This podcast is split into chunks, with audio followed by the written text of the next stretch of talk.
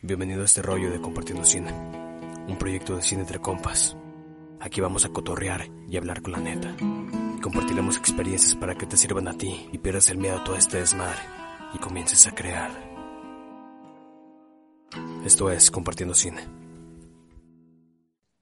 Un saludo a todos y bienvenidos una vez más a Compartiendo Cine. Mi nombre es Caleb Triana y estoy muy feliz de eh, tenerlos aquí una vez más. Eh, quiero presentar a nuestro invitado del día de hoy, que es eh, Diego Hernández. Diego Hernández está estrenando su ópera prima en el Festival de Cine de la UNAM y eh, está aquí para contarnos un poco de su experiencia haciendo esto y compartir algunos consejos con ustedes de cómo enfrentarse a hacer una eh, primera obra, ¿no? Pero bueno, yo quiero que él se presente con nosotros. ¿Cómo estás, Diego? Hola, hola Caleb, ¿qué tal? Este, muchas gracias por la invitación y este, pues aquí emocionado de poder platicar de cine un rato y a ver este, qué consejos o qué, cosas que platiquemos puedan servir para quien lo escuche.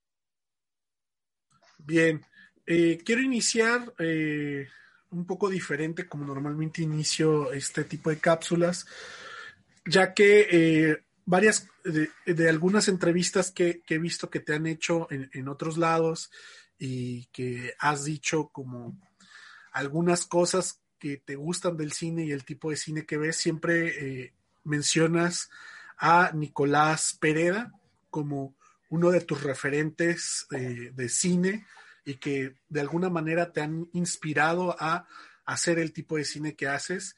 Y nada más eh, sería la pregunta, ¿cómo te sientes que ahorita en el FICUNAM pues estás compartiendo espacio junto con una película de él, aunque no están en la misma categoría ni en la misma selección, pero están en el, en el mismo espacio, ¿no? En, el mismo festival.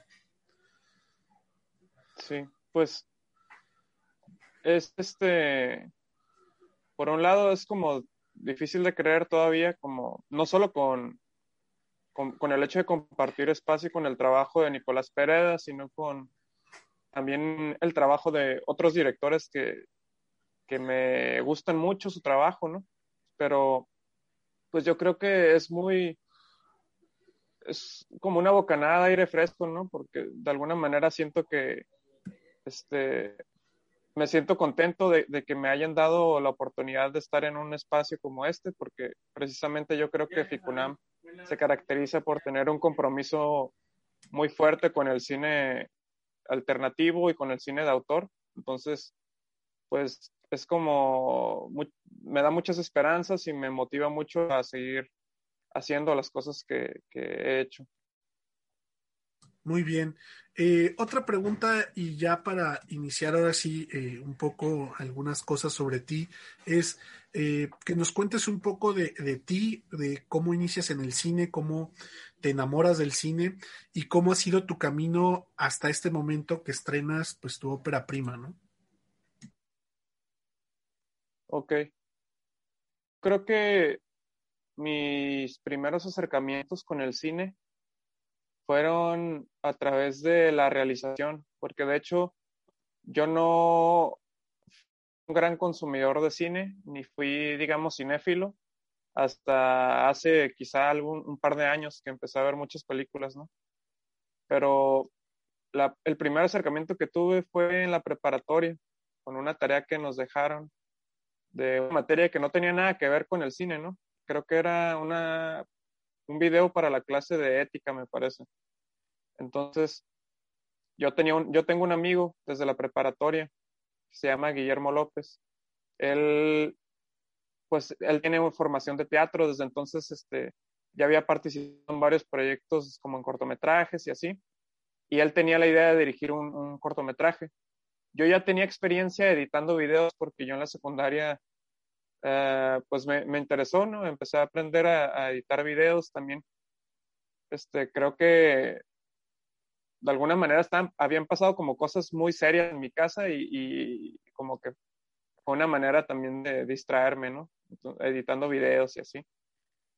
Yo tenía ese conocimiento y mi amigo no editaba. Nos juntamos para hacer el cortometraje y ahora que lo pienso es como un acercamiento muy primario, ¿no? Porque recuerdo mucho la emoción que tuve cuando yo sin tener ningún conocimiento de cine, de cámaras ni nada, este, participo en la, en la producción de ese corto, de esa tarea y hacemos como el primer corte, ¿no? Así en el, en el timeline del de Sony Vegas usaba.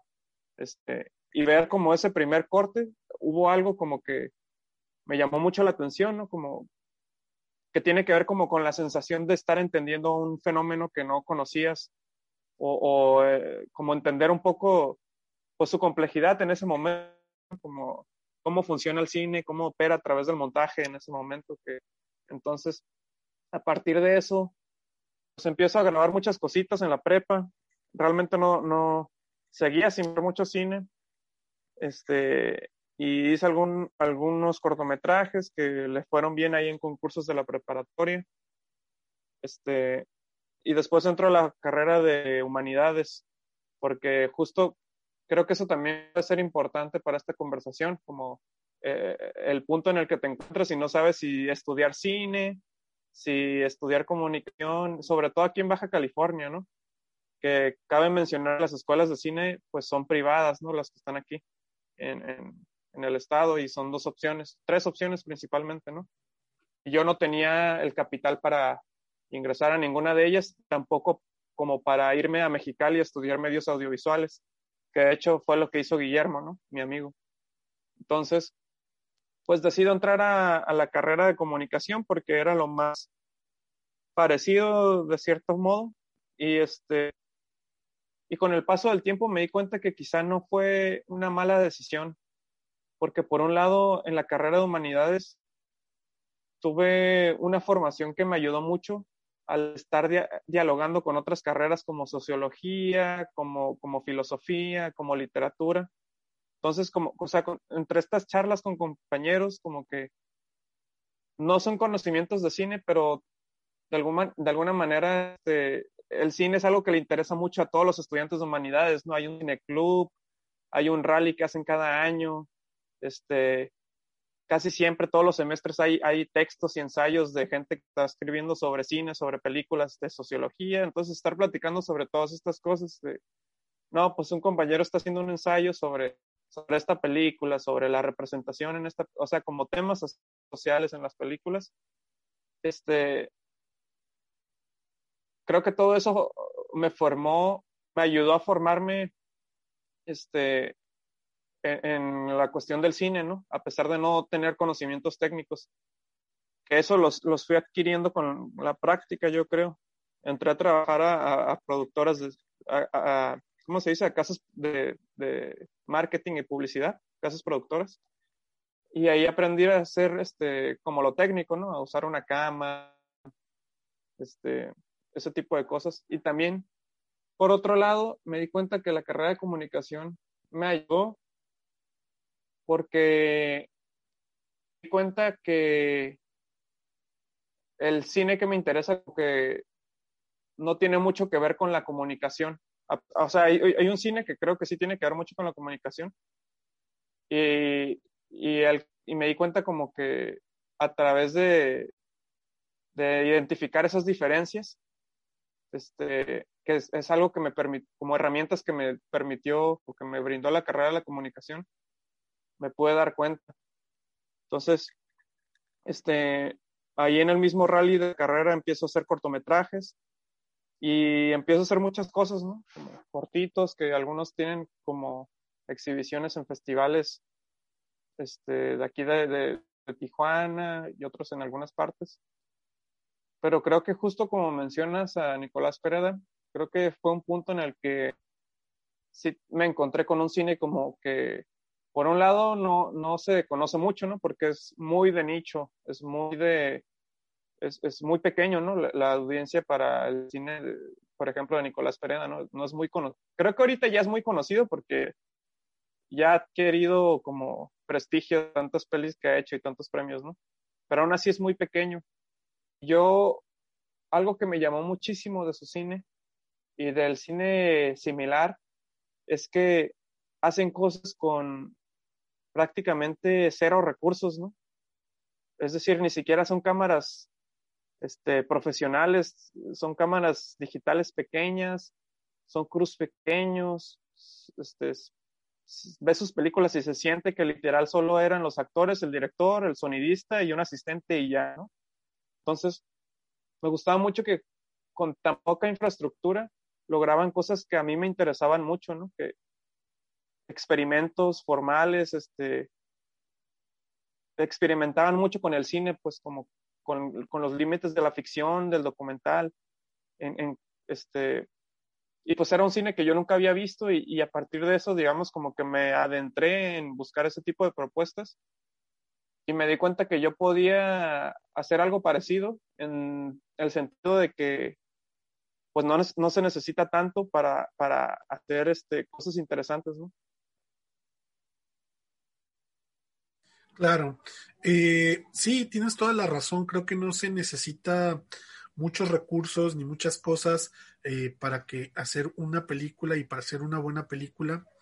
Eh, pero yo creo que de repente eh, quienes inician en el cine eh, tienen la tienen como esta idea de, todo de que todo es cuesta o que tienen que ganarse una beca o lo que sea para poder hacer su, su cortometraje cuando pueden hacer un corto y en tu caso ya hiciste un largo con, con recursos muy limitados, pero teniendo eh, muy en cuenta pues qué es lo que se quiere contar y cómo se quiere contar, ¿no?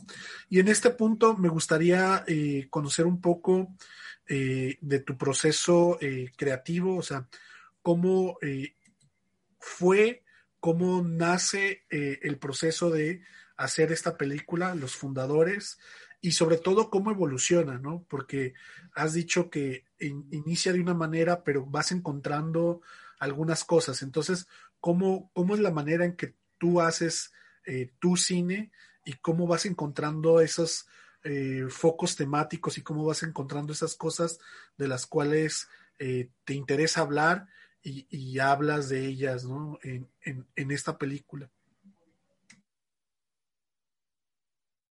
Creo que originalmente, en un inicio tenía varios intereses formales que quería explorar, ¿no? Como el hecho de, por ejemplo, un proyecto en el que todas las escenas sean de un solo plano, ¿no?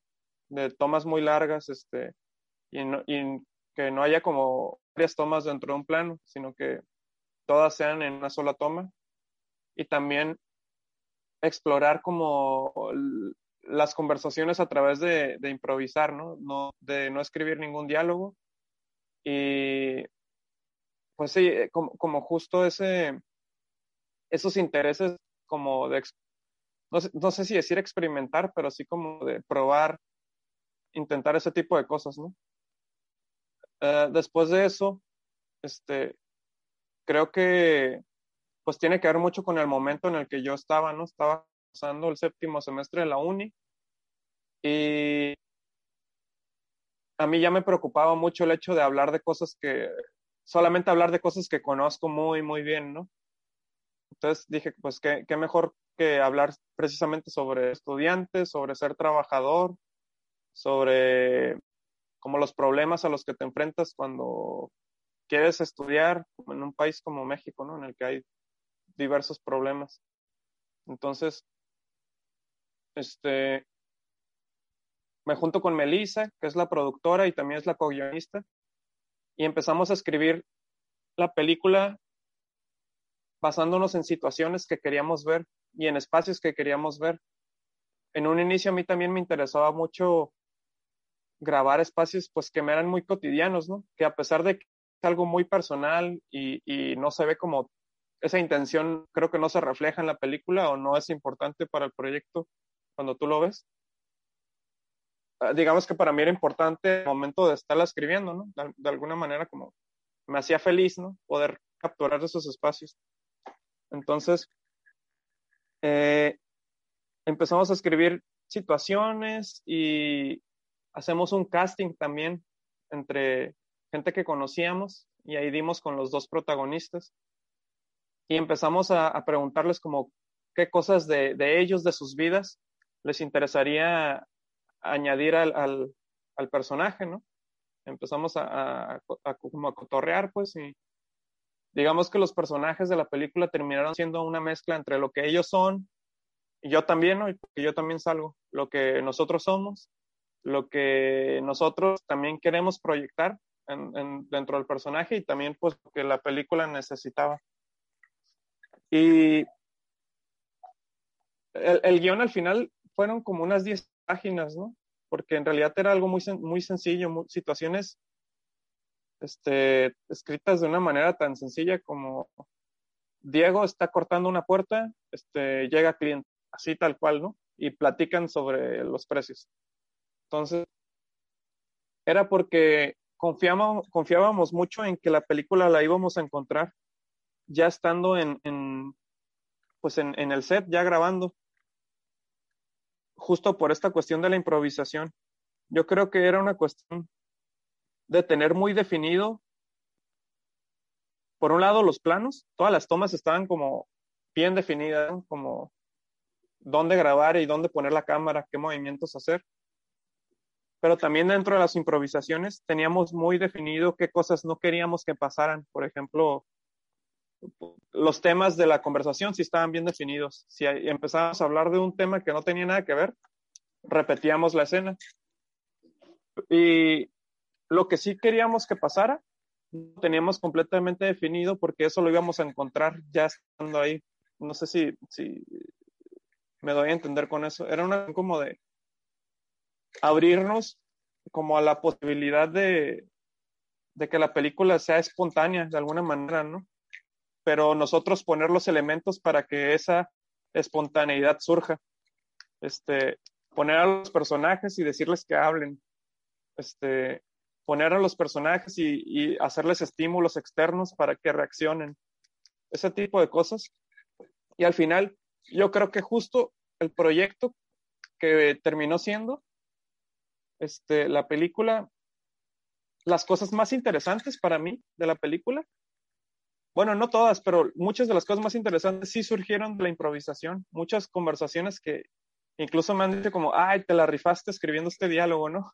Pero es que justo yo no escribí esos diálogos también por, porque era una cuestión como de una postura también que teníamos Melissa y yo de, de no poner palabras en, las, en la boca de los demás, ¿no? Porque nos interesaba mucho que la gente hablara como ellos hablan, con sus palabras.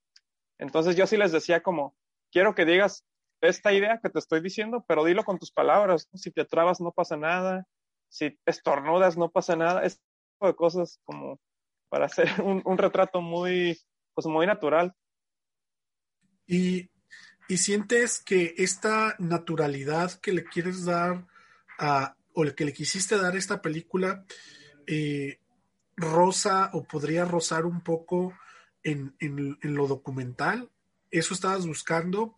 ¿O eh, eh, más bien era retratar cosas muy puntuales ya con, con, temas, ¿no? O sea, eh, siento que tu película a veces pareciera un poco ficción, un poco documental, de hecho siento que a veces siente más documental, y aparte porque eh, usas o hay un elemento eh, dentro de la película que es real, ¿no? Que sí sucedió en la vida real y que lo expones como si fuera, como si estuviera pasando en, en, ese, en ese momento del espacio fílmico que tú, que tú estás filmando, ¿no? Entonces, eh, ¿cómo, ¿cómo, generas o cómo, cómo fue tu idea en ese momento o cómo, cómo te diste cuenta o cómo era la, la idea principal? Si, si había esta línea que era un poco documental o eh, te fuiste dando cuenta o quizá no, no lo tenías en mente. en un inicio no lo tenía en mente, pero conforme ha pasado el tiempo me doy cuenta que, pues como mencionas, la peli sí tiene muchos elementos documentales porque justo extraímos muchos momentos, muchas de, de mi vida y de la vida real de los personajes para hacer la película.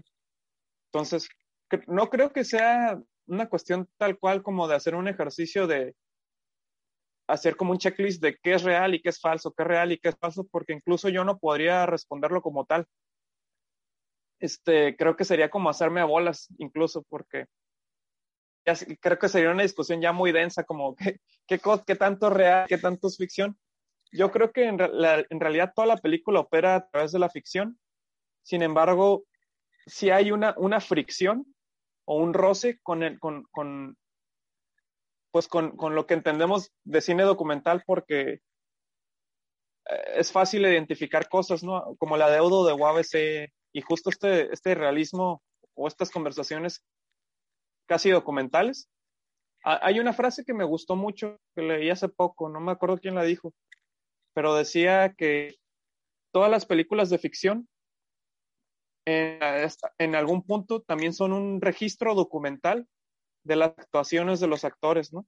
Si todas las películas de ficción se pueden ver como un documental de las actuaciones de los actores. Entonces, como cuando tú ves una, las, toda la obra de, por ejemplo, no sé, un actor muy famoso como Brad Pitt, puedes ver todas sus pelis de ficción y verlas como un registro documental de cómo ha ido evolucionando su proceso actoral, sus metodologías, su técnica. Y creo que algo así ocurre con la película, porque a pesar de que son actuaciones, la película también es un registro documental de, de improvisaciones. Entonces, yo creo que sí hay como un roce que también es algo que me interesa mucho, este, eh, eh, como, pues justo este ejercicio de, de, ver algo y no tener muy claro si es real o si es falso, y como esta sensación que te deja de, de como cuestionar lo que estás viendo, que era algo muy importante para mí, que, que el espectador, pues, como que pensara la película, ¿no? que la hiciera suya, que al salir de la sala, pues la peli siguiera en su mente, que, que no se acabara la peli, pues al final de los créditos, sino que la peli este, siguiera en la mente de la gente en la medida de que tanto les interesa el tema, ¿no? Pero, pues sí, como, como una invitación a pensar la peli y pensar también nuestra realidad, pensar nuestra vida cotidiana y no necesariamente para sacar conclusiones exactas, simplemente el ejercicio de pensar que a veces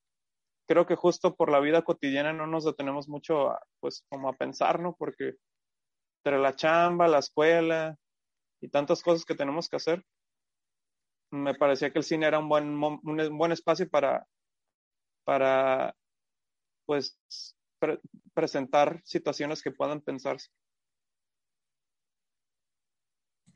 Eh, sí, y hace rato estabas hablando de un tema y yo, y yo lo tengo aquí como dentro de, de las cosas que, que, quería preguntarte y es cómo, cómo elegiste cómo poner la cámara y sobre todo eh, los movimientos, que solo hay dos tipos de movimiento en tu, en tu película, que son tilts y son paneos. Y una cosa que yo noté, que si bien no ha estado durante toda la película, pero sí está en varias partes y que me pareció interesante y quería comentártelo es, eh, iniciamos normalmente uh, en algunos planos, abres el plano eh, viendo una cosa que realmente no tiene tanto que ver como con la acción o con los personajes que están involucrados, como que desvías la mirada hacia otro lado y eh, de fondo podemos escuchar la conversación o podemos escuchar algo que está pasando y luego poco a poco nos vas dirigiendo la mirada a, a la acción, ¿no? ¿Cómo, ¿Cómo, fue eso o cómo, cómo lo pensaste para, para que fuera así? ¿O eh, cuál, cuál, cuál era la idea de hacer eh, esas tu, tu, posición de la cámara y esos movimientos de eh, acción fuera, fuera del cuadro, ¿no? Sí, hay,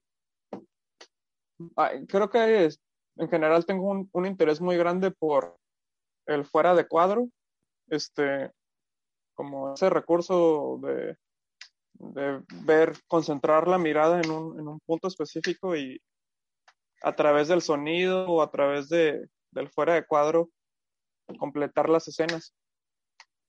yo creo que esos movimientos, este, más que estar pensados en términos narrativos, como mover la cámara solamente cuando la narración lo requiere, me di cuenta que no funcionaba así la película porque justo, pues no es una película que tenga una búsqueda muy clavada en el guion, ¿no? El guion es creo que tan flexible que incluso a veces pareciera que no hay un trabajo muy profundo de desarrollo de personajes, de, de escribir la película en tanto sus actos, ¿no? Como construir un primer acto, un segundo acto, o sea, creo que la peli es más libre y sentía que la peli era un, ejercicio más que narrativo, era un ejercicio observacional. Entonces los movimientos de cámara los pensé en el sentido de como de una mirada curiosa, ¿no? Como fue un ejercicio interesante porque fue pensar los espacios cotidianos de mi vida y pensarlos en términos de dónde puedo poner la cámara y luego qué, ¿no? Y era pues una manera de, poner la atención a cosas que, por ejemplo, un estante, ¿no? En, una de las tomas, que estemos en un estante y luego paneamos y luego es un desayuno, ¿no? Que estamos comiendo. Como, pues ese estante en realidad no, no, no aporta nada a la narración. U otra toma, por ejemplo, en la que René va a, a, una papelería a recoger unos flyers de su obra y el paneo inicia con un niño en una, en una computadora, ¿no? Pero justo creo que la película, a mi parecer, tiene, más que a los personajes, le rinde cuentas a los espacios a los lugares. Entonces, era una cuestión de también explorar el ritmo, ¿no? Interno de las escenas, en los espacios, como, este, como no había cortes, me di cuenta que el ritmo de la película lo tenía que explorar a través de acciones y movimientos de cámara. Entonces, porque también incluso eh, eso sí fue como un problema, el hecho de que no haya diálogos escritos y que los cortes no iban a definir el ritmo, sí me puso a cuestionarme como dónde va a estar el ritmo de la peli entonces, ¿no? Y en ese sentido, pues me di cuenta que iban a hacer los movimientos de cámara y iban a hacer eh, como los trazos de los personajes también.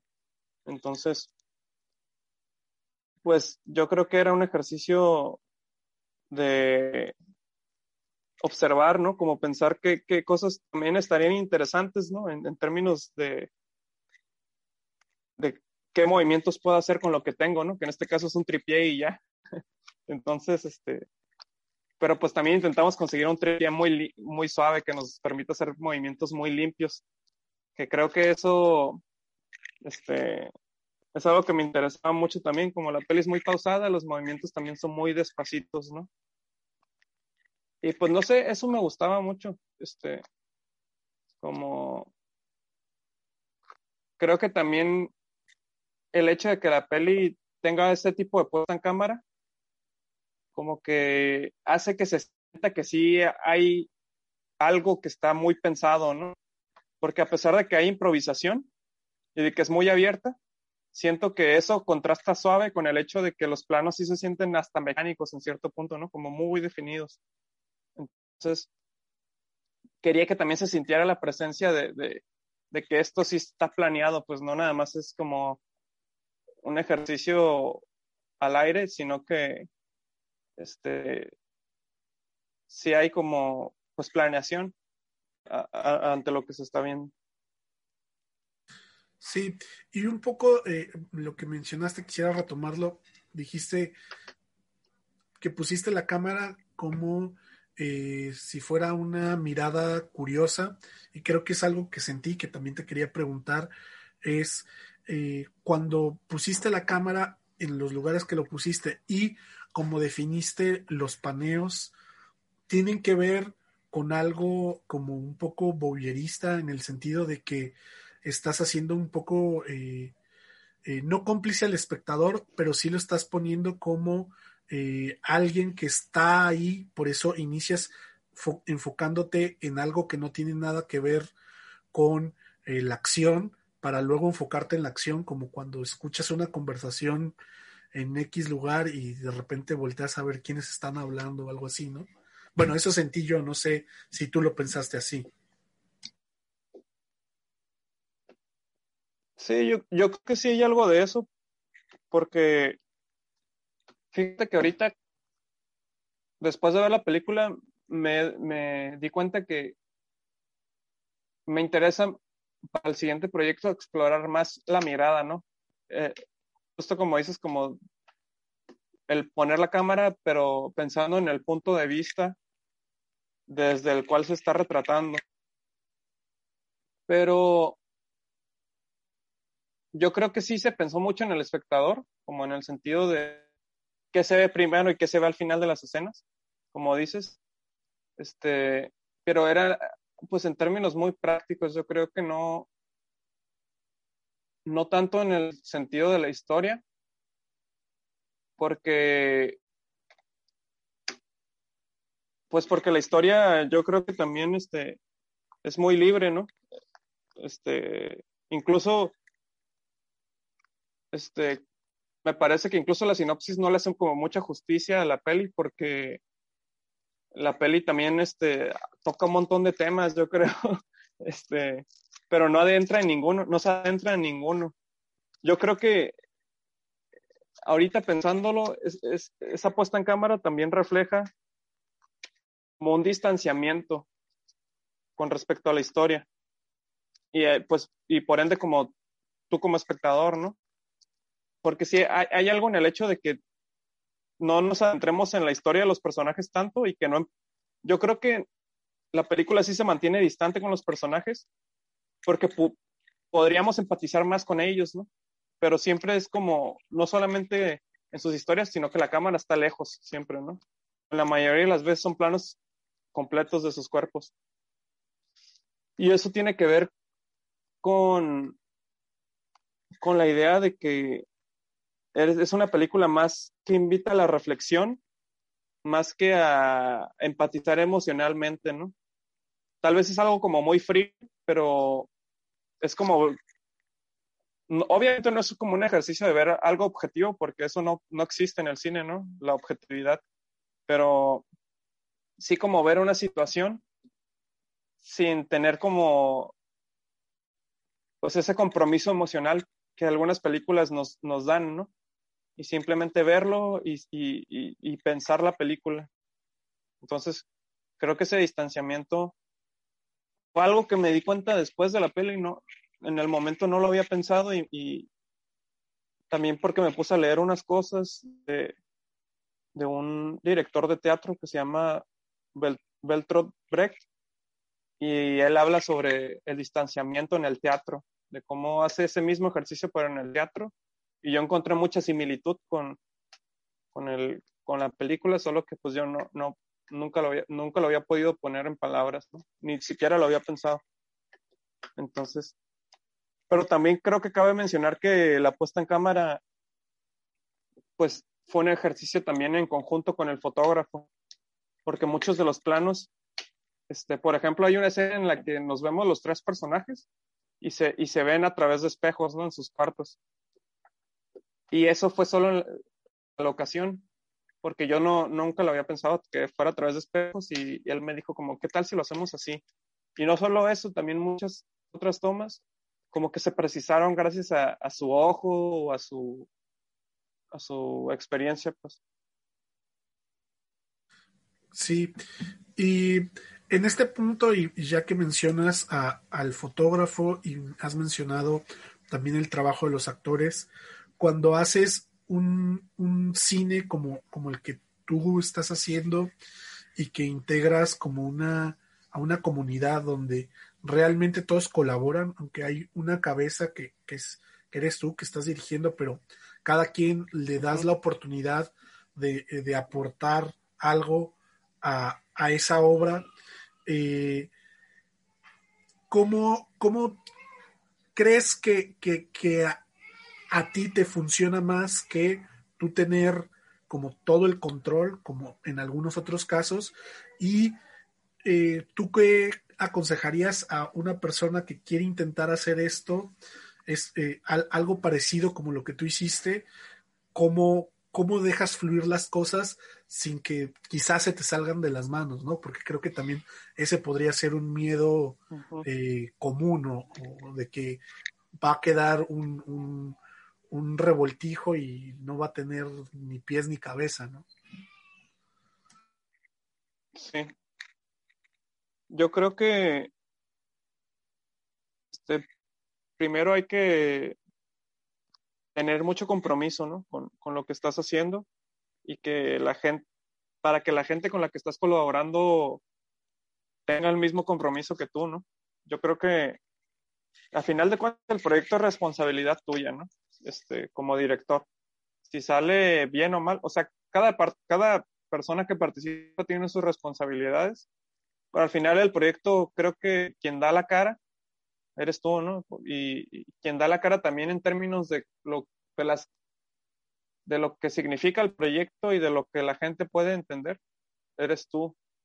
Es un proyecto que, porque era algo que podría pasar, ¿no?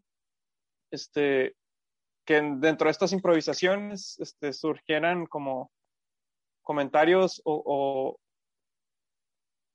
conversaciones como que,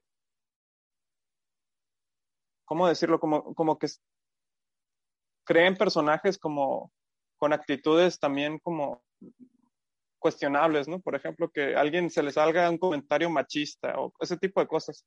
Yo creo que tiene que ver con, con estar con un grupo de personas que, con las que te sientes cómodo y con las que no solamente te sientas bien como colaborador, sino pues como amigo. Que tú puedas salir a, a, su casa, que él pueda ir a tu casa y que haya mucha confianza. Este, creo que eso es muy importante. Este, y también es un ejercicio, yo creo, de reconocer que no todas, no,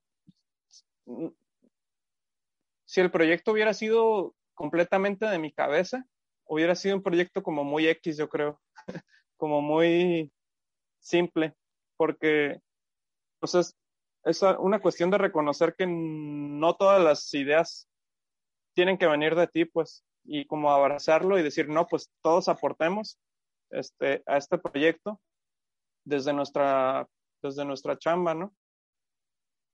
Y en ese sentido, pues se vuelve un proyecto colectivo. Sin embargo, pues tú también, dentro de esa colectividad, tú este, eres responsable de lo que estás presentando, ¿no? Es, eso es algo que me he dado cuenta, pues, por ejemplo, dentro de estas improvisaciones, este, eh, los actores, este, digamos que también están teniendo un montón de confianza en mí, en el tipo de, proyecto que es, porque prácticamente están prestando su cuerpo y, su voz y su como lo que son ellos mismos para crear una historia. Entonces, es como pues como tener confianza de que le estás entregando algo muy íntimo también. No, no, no porque salgan desnudos o porque haya ese tipo de cosas, sino íntimo en el sentido de que está siendo muy transparente con, el proyecto, ¿no? Entonces, creo que la confianza es muy necesaria. Y hablando un poco eh, de los actores y dirigiéndome directamente a ese punto, eh, para ti, ¿cómo fue la, la, experiencia de dirigir actores en, un, pues así, ¿no? De que había que tener que improvisar, pero aparte creo que una cosa agregada a eso es que tú también participaste como, actor, ¿no? Entonces, tú nada, nada más eras un director que, lo veía desde fuera, sino en muchas escenas tú también estás dentro de la acción. Entonces, ¿cómo fue eh, ese proceso de, de director-actor, ¿no?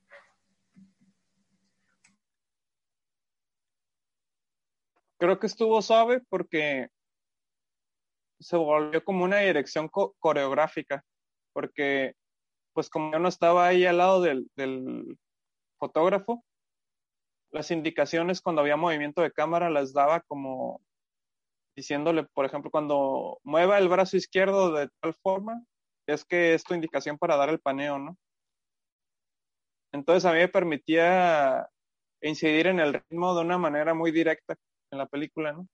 Que creo que es como, como quizá una ilusión que tienen muchos directores, ¿no? De poder controlar así el ritmo de lo que pasa, este, que es algo imposible, ¿no? Pero a mí me permitió explorarlo en, en, en una dimensión que yo no había pensado tanto. Y el hecho de que yo salga también tiene que ver con, pues con que si hubiera hecho un proceso de casting, tendría que buscar a una persona que hiciera las cosas que yo hago en, mi vida cotidiana, ¿no? Como usar las herramientas que uso en el trabajo, este, ese tipo de cosas. Entonces, yo salí también no por mis capacidades actorales o por mi formación dramática, porque no la tengo. No, no, no soy, no tengo formación de actor, pero sabía que yo podía estar en el tono que buscaba, como un tono muy solemne, muy, casi como como muy seco casi, ¿no? Como no, no muy expresivo. Entonces, en ese sentido estuvo suave. Este, iba a decir otra cosa y se me fue el rollo. Este, a lo mejor ahorita ¿Cómo, ¿cómo, ¿Cómo podía, o sea, ya, ya, incluso ya había escuchado eso de cómo incidías en el ritmo de la cámara estando dentro, pero igual me gustaría saber en cuanto a, a los demás actores, cómo también podías incidir en, en, en, dentro de la improvisación, ¿no? Porque tú entrabas en este juego eh, de, de, de, conversación un poco improvisada. Entonces, ¿cómo manejabas ahí a, a, los actores mientras tú también eras parte de ese, de ese rol, ¿no? De ese juego. Pues algo que les decía a los actores es que nunca, nunca dejaran, nunca salieran como de, de personaje o de la escena, a menos que yo se los indicara. Es decir, si, si, si, ocurría un accidente, que actuaran como que ese accidente fuera parte de la escena. Pues hay una escena en la que se le cae una cheve a Andrés y es, pues sí fue un accidente ahí y como pues eh, justo esos, esos accidentes brindaban más naturalismo, ¿no? Pero también había ocasiones en las que yo este, les daba como estímulos. Por ejemplo, hay una escena en la que están Andrés con, con otra persona en el lugar de las puertas y están como comiendo y platicando sobre, sobre que ser universitario es una gran etapa y así. Yo estoy atendiendo a una señora. Entonces salgo yo de la cena y yo no iba a volver, pero regreso a la cena y este y ellos reaccionan espontáneamente, les hago una pregunta, ¿no? Les pregunto, ¿cómo dónde está la cinta o algo así? Entonces, este, también ese tipo de cosas me ayudaban a que las escenas no se volvieran en diálogos, porque si hacíamos una escena y no salía algo bien y la repetíamos y la para la tercera cuarta escena ya se volvía como medio cartonada la onda. Entonces, añadiendo estas estas cosas o estas intervenciones o yo también diciendo cosas nuevas, ¿no? Como otros tipos de líneas que también le decía a ellos como di otras cosas también en esta nueva en esta nueva toma este, me permitían que siempre se mantuviera fresco, pues, el diálogo. Muy bien. Eh, en, en, otro tema que creo que también tiene que ver con la película, pero ya en, en otra etapa, creo que de repente un, una cosa que es muy importante y que de repente no enseñan en, la escuela muy bien o no te mencionan como que también es parte del proceso cinematográfico es eh, la exhibición y la distribución, ¿no? Terminas tu película y pues como artista o como creador lo que quieres pues es que llegue al público, ¿no? En tu caso y de repente eh, es, es diferente para cada tipo de película. Yo creo que en tu caso eh, el, las plataformas de exhibición que, te van a, ayudar, pues van a ser los festivales, ¿no? Y en este caso, ¿cómo marcas eh, la ruta de, festivales o cómo has hecho la ruta para, para este, esta, este largometraje? Y eh, en tu experiencia anterior con los cortos que has logrado que estén en, algunos festivales, ¿qué aprendiste de eso que estás aplicando para la distribución de este, de este largo? Sí, pues yo creo que es un proceso de siempre estar aprendiendo de, esta onda. Y más ahorita que está cambiando todo con, con, pues con la pandemia, con las plataformas. Este, todo está en constante cambio siempre, siento. Este, fíjate que en un inicio no teníamos mucha expectativa de, de, festivales, ¿no? Decíamos, la vamos a mandar a festivales a los que nos gustan, ¿no? Y si no quedan, de todas formas, nuestro plan es presentarlo en, en, en universidades, ¿no? Porque veíamos una oportunidad de exhibición, por un lado, gratuita, como solo constaba de hablar con las sociedades de alumnos de las escuelas públicas del país y decirles como, ah, pues, ¿qué día podemos presentarlas? La película en, la sala audiovisual que tengan en esa universidad, ¿no? Y era, pues también poner la película en, en, en, lugares donde el tema universitario, pues es importante, ¿no? Eso nos parecía interesante, como poner la peli en universidades, porque ahí el diálogo iba a salir luego, luego, ¿no? Por el hecho de que son estudiantes, maestros, etcétera. Y luego pasó la pandemia y se cerraron todas las universidades.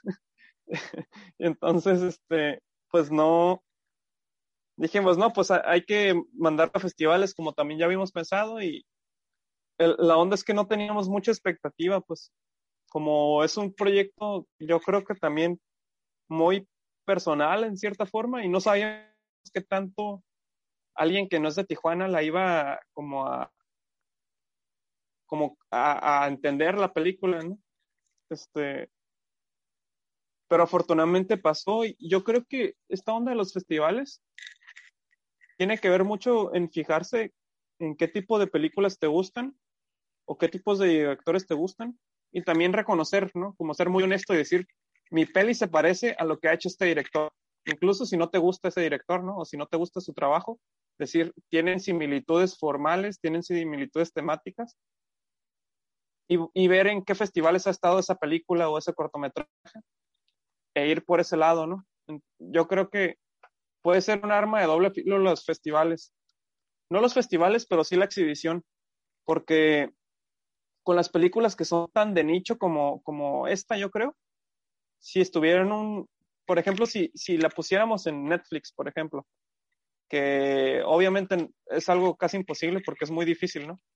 Pero si llegara a estar, no creo que sea la mejor opción porque no le iría bien en el público, pues porque es algo muy de nicho y el público de, de este cine sí, sí se encuentra en Netflix, pero casi no. Yo creo que el gran público en Netflix busca otro tipo de producciones, que no estoy diciendo que sean mejores o peores, ¿no? Es como una cuestión de definir. Es que si llega un punto en el que lo tienes que pensar en términos de mercado, yo creo, como de dónde están los públicos. Este, y el, como dice público de los festivales, este, sí es, este, yo creo, el que pueda apreciar la película o al que le va a gustar o al que la va a abrazar.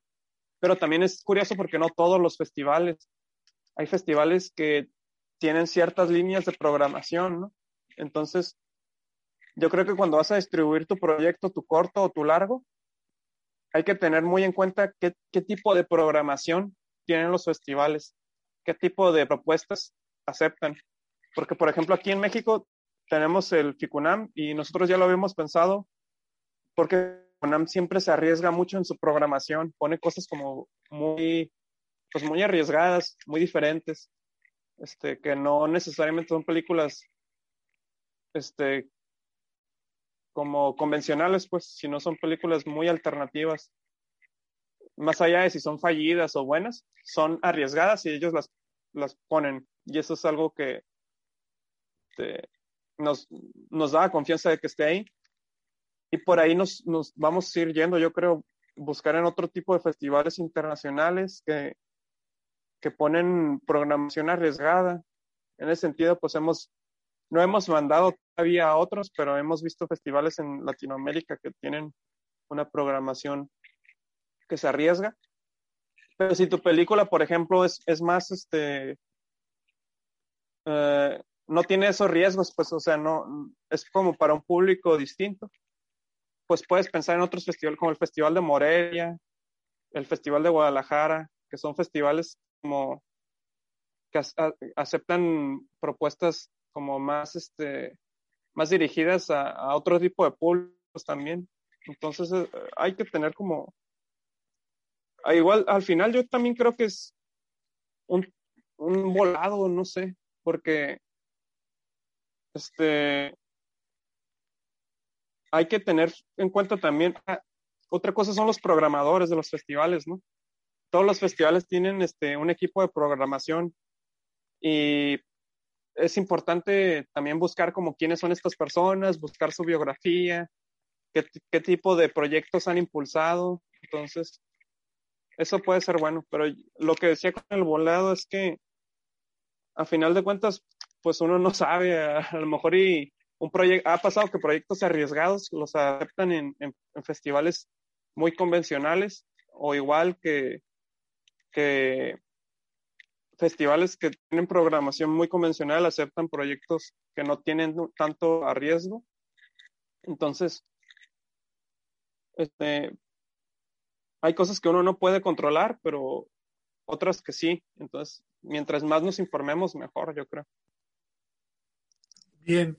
Eh, el proceso de esta película y todas las dificultades y todas las bondades y todo lo que has visto, incluso ya después de terminar la película, ¿qué aprendizaje te, te trajo todo este proceso y qué de este aprendizaje te puedes llevar para las siguientes producciones ¿no? que, quieres hacer y que, y que vas a hacer. Sí, pues por un lado me llevo a un equipo de gente con la cual este, miré mucho compromiso y pues me, me gustaría seguir trabajando con ellos porque me siento cómodo y son muy profesionales y también pues eh, reconozco que hay cosas que ya no me interesan tanto, como esta onda de la improvisación. Este, me interesa, pero la voy a limitar todavía más, ¿no? Porque ahora cuando yo revisito la película, este, ese interés en las conversaciones tan largas, obviamente sigo viendo algo interesante, pero ahorita me gusta como todavía definir más como el tema de la película, ¿no? Este, me gusta también como la idea de ahora colaborar más con los actores, este, en el sentido de que ellos construyan más su personaje, a lo mejor que el personaje no se parezca tanto a ellos. Entonces, este, creo que también aprendí un montón del proceso de, de, de postproducción de una película, porque la película el corte final de la película no es el original que teníamos en el guion. Este, digamos que el guion lo escribimos con tarjetitas, ¿no? Y en esas tarjetitas ya teníamos como una, un corte preliminar, porque ya veíamos como el montaje de la película, ¿no? En, en, en tarjetitas. Y yo estaba muy clavado en, en, que la película sea así como la escribí. Y ya teniéndola grabada, me di cuenta que pues que me estaba clavando de más, ¿no? Que, que, también la edición es un proceso este, que puede ser libre y que puede hacer que la película cambie, incluso que llegas a una película distinta. Y eso no tiene nada de malo. Yo creo que para cada película hay un proceso de edición distinto, ¿no? Y también hay, hay, hay quienes dicen que, por ejemplo, la edición nunca termina, más bien se abandona, ¿no? Este, porque ya llega un punto en el que ya no le tienes seguir moviendo porque si no nunca la vas a acabar. Y eso también me dijo Melissa, porque yo sí me clavé, tiene que ver con la pandemia, ¿no? Que también me la pasaba en mi casa y miré de verdad todas las posibilidades de mover la película, como, ¿qué pasa si pongo esta toma al inicio, esto al final? Y así hice un revolvedero de mil formas. Y al final Melissa me dijo como, ya con lo que tienes, ya no le sigas moviendo porque si no, te vas a hacer bolas y al final no te va a gustar ninguno. Entonces, creo que eso me ayudó a madurar como editor, porque yo nunca había estado en el, en el papel de ser productor y ser editor también de mi, de mi proyecto. Este, y a mí me costó un montón desprenderme de escenas que se quitaron de la película, pero yo sabía que, que nos costaron dinero, que nos costaron mucho esfuerzo y que nos costaron mucho tiempo. Entonces, pues me di cuenta que también necesito trabajar, colaborar con un editor, por ejemplo, ¿no? Que, que no tenga como este apego con el proyecto que yo tuve. Y, y pues sí, o sea, creo que ese también es un aprendizaje muy importante que tuve, como siempre colabora con un, con un editor en la medida posible. Bien. Eh, por, por, otro lado, eh, sé que tienes ya otra película en proceso de postproducción. No sé exactamente cómo, cómo vaya ni nada, nada más tengo esa información. Y pues me gustaría eh, que nos platicaras un poco eh, cómo nace esta nueva película, cómo, cómo va y quizá eh, cuándo podríamos eh, verla ya terminada, ¿no? Un estimado, yo sé que tal vez no, no tienes una fecha, pero, pero un poco de, de qué va la película y cómo, y cómo va, ¿no? Sí. Este, pues esta próxima película se llama Agua Caliente, que me pareció interesante porque también era como los fundadores es un, es un bulevar famoso en Tijuana y Agua Caliente también. Y, pero es que la trama de la película va sobre, sobre un boiler que no funciona en mi casa, un boiler de paso y que cada que me baño sale el agua súper caliente, ¿no? Y, y me estoy quemando. Y es como el proceso de intentar reparar el boiler. Y todo esto se dio durante pandemia, el año pasado, durante la cuarentena. Entonces toda la película se grabó dentro de mi casa. La grabé junto con mi mamá. Este, y originalmente empecé a grabar porque era para una clase, para un proyecto final de la clase de cine documental con el profesor Héctor Villanueva, que es una persona muy importante aquí para el cine de Tijuana, de los primeros que empezaron a hacer cine. Y empecé a grabar para esa materia, pero luego había una convocatoria que hubo de, de, de la comisión de filmaciones, de hacer un corto en cuarentena y seguir grabando. Pero este, yo creo que también salió de una necesidad de como convivir más con mi mamá, ¿no? Y mostrarle como, ah, mira, esto es lo que me gusta, me gusta hacer cine y, así lo hago. Y, que mi mamá viera, ¿no? Las cosas que hago y, también, pues ver en mi mamá una colaboradora, que es algo que se me hizo muy bonito. A pesar de que ella no, pues ella, mi mamá tiene su propia vida, ¿no? Es, es ama de casa, tiene sus intereses y entonces el cine no figura tanto en, en como que no, pues como una persona, ¿no? La verdad, el cine no es tan importante en la vida, ¿no? Hay cosas, hay otras cosas. Este, pero se me hacía suave como mostrarle este mundo que me interesaba tanto. Y empezamos a, trabajar sin guion. Empezamos a, primero yo la grababa así como documental, como decirle, este, estoy este, haciendo un documental sobre usted, nada más actúe como si no estuviera yo, o sea, no volteé a la cámara. Y conforme pasaron los días, empezamos a inventar más situaciones entre los dos. Mi mamá proponía muchas escenas cómicas, porque a ella le gusta mucho el cine de comedia. Este, entonces, al final, el proyecto yo creo que este, es una especie de documental, pero también tiene elementos de ficción, que se grabó aquí en mi casa y habla un poco sobre una despedida un, ficticia, como si yo me fuera de, mi, de la casa y pues como este desprendimiento de la madre. Este. Y también cabe mencionar que el proyecto es súper austero, o sea, es, si Aguacaliente lo hice con pocos recursos, este fue con incluso mucho menos, fue una, se grabó con una DSLR, este, dentro de mi casa, no se gastó nada, como que los gastos de la peli eran los mismos gastos de mi vida, ¿no? Como, porque pues el catering que pues era mi comida del día, entonces este estuvo suave también porque digamos que el hecho de, que sea tan pequeña me permitía mucha libertad. Por ejemplo, si no me gustaba una escena, pues solo no era más que volverla a grabar al día siguiente, ¿no? Porque no me estaba costando nada. Y este, y pues al mismo tiempo yo la montaba aquí en mi compu, ¿no? Terminaba el día y empezaba a montar y yo ya veía como la secuencia y decía, ah, esta escena podría ir aquí y se me ocurría otra que podría ir en medio de esos dos y ya la grababa al día siguiente. Entonces fue como muy tranquilo, fue una manera como de hacer la postproducción, la producción y la preproducción al mismo tiempo. Y entonces todo suave. Yo espero que ese proyecto lo, lo, lo podamos ver a final de año o inicios del próximo, porque también quiero que Fundadores tenga su propio tiempo. Bien, pues qué bueno, esperamos ver también este próximo proyecto, que creo que es todavía más personal que, el anterior, ¿no? Por lo que mencionas.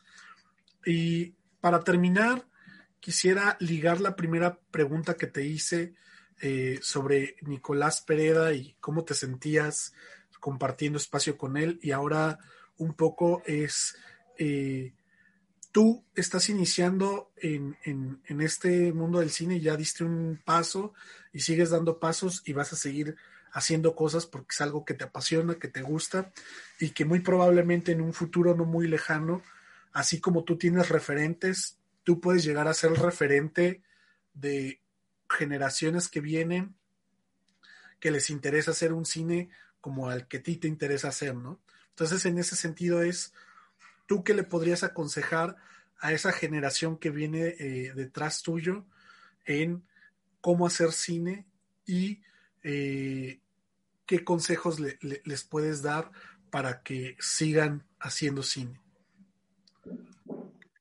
Sí, creo que hay muchas presiones este, que uno tiene cuando quiere empezar a hacer proyectos, porque son ideas como, como que están en el imaginario del cine, como que se ocupa mucho dinero para hacer cine.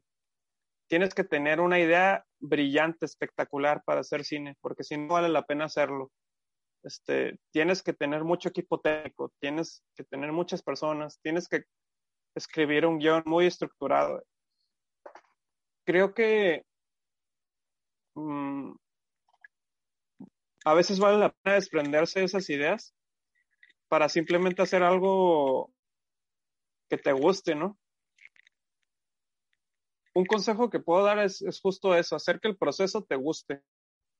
Porque si no te gusta el proceso, si no te sientes cómodo con la manera en la que lo estás haciendo, pues a pesar, yo creo que no vale la pena, aunque sea el mejor proyecto del mundo, porque pues al final vas a tener que volver a hacer otro proyecto después y tienes que encontrar una manera en la que te sientas cómodo. Si a ti te gusta trabajar con un director de fotografía, hazlo. Si no te gusta, si tú quieres ser tu propio fotógrafo, hazlo así. Entonces es no, no hay una manera correcta, pues no hay un cine correcto, no hay un cine que esté bien y que esté mal, ni hay maneras correctas e incorrectas, entonces hay que encontrar la manera con la que nos, con la que somos felices haciéndolo y, y simplemente hacerlo también. No pasa nada con equivocarse, o sea, también, en realidad eso no existe, pues un proyecto equivocado en realidad es mucho aprendizaje, ¿no? Este, y eventualmente vas a hacer algo que, que, que te va a satisfacer más y, y, que a la gente le va a dejar algo importante en sus vidas.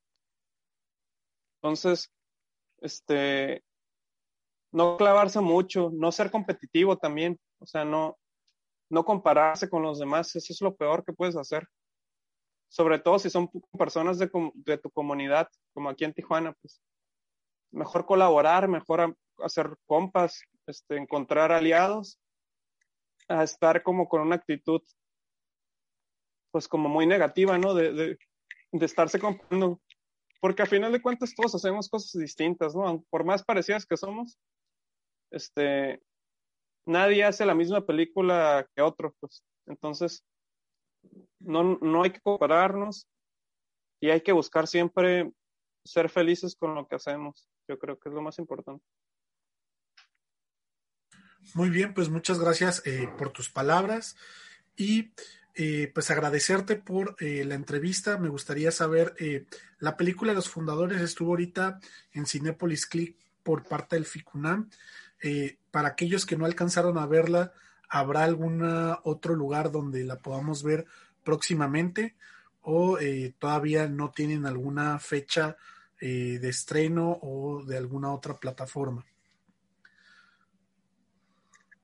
Aún no tenemos fechas para otro festival, pero cualquier anuncio lo vamos a dar por la página de Facebook, que es Violeta Cine. Entonces, cualquier festival, cualquier proyección, ahí la vamos a estar anunciando. También sobre el próximo proyecto, ahí va a estar toda la información. Bien, entonces pues sigan a Violeta Cine para que estén al tanto de la película Los Fundadores y puedan seguir eh, viendo otras producciones que vienen de este lado. Una vez más agradecerte, Diego, eh, y pues eh, que hayas estado aquí, que nos compartieras tu experiencia, tu tiempo y pues los consejos que le diste a toda la audiencia que quiere iniciar en el cine y que está buscando hacer cine, ¿no? compartir cine con nosotros. Bien. Eh, sí, muchas pues, gracias por la invitación. Ah, muchas gracias a ti y pues sin más, eh, a todos los que nos escuchan, muchas gracias por eh, seguirnos, escucharnos y nos estaremos escuchando en un próximo episodio. Hasta luego.